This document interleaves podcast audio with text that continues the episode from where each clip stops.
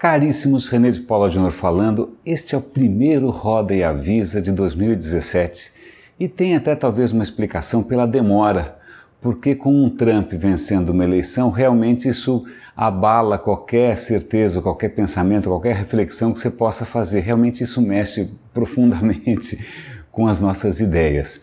Mas pensando um pouco e partindo do, que eu tenho feito ultimamente em termos de trabalho, de uns tempos para cá, eu venho trabalhando com o pessoal é, de uma organização que se chama EXO Works, que é baseado no livro Exponential Organizations.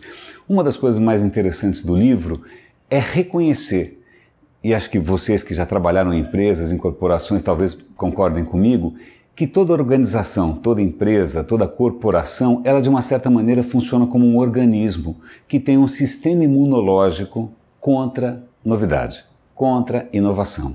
Você fez marola, lá vem os anticorpos. Né? Você veio com alguma ideia nova, gera uma febre generalizada e alguém vai expulsar você como se você fosse um, um espinho no nariz.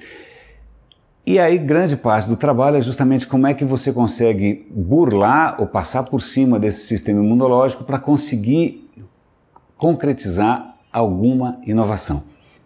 Por que, que eu estou lembrando disso?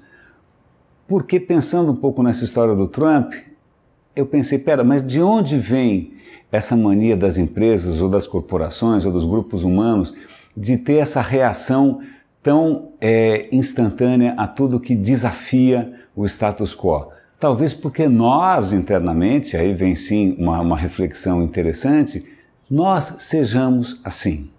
A gente acaba construindo um mundinho de certezas, um mundinho de convicções, um mundinho de crenças que nem precisam ser tão coerentes assim, normalmente é uma barafunda, é uma mistureba, né? é, uma, é assim um, um, um caldo de, de coisas requentadas, mas a gente se apega muito a isso e qualquer coisa que desafie a gente rejeita quase que prontamente. No mundo das mídias sociais, quando você pega Facebook, Instagram, Twitter, seja o que for, fica muito fácil você se defender de qualquer coisa que desafie a sua zona de conforto, que desafie as suas crenças mais básicas. Você bloqueia, você deixa de seguir, você reporta, você dá unfriend no amigo.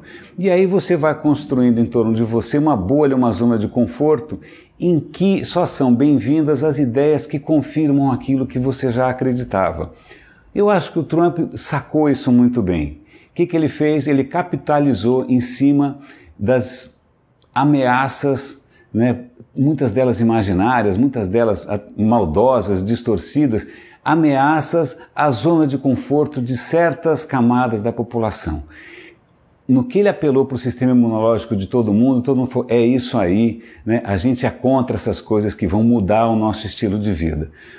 Pensando aqui na gente, pensando talvez na maneira como você consome conteúdo ou como você constrói ali né, o seu mix matinal de informação, até que ponto você tem, ou eu, nós temos, moral para chamar as organizações e corporações de coxinhas e reacionárias e conservadoras quando a gente mesmo não reage muito bem a qualquer coisa que venha de fora, quando a gente não procura coisas do lado de fora, quando a gente não vai atrás de coisas diferentes, quando a gente fica orbitando em torno do próprio umbigo.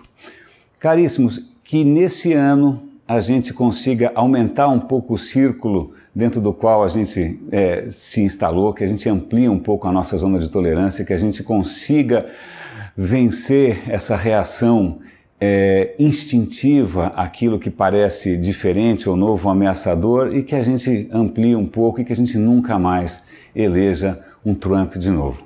Feliz Ano Novo!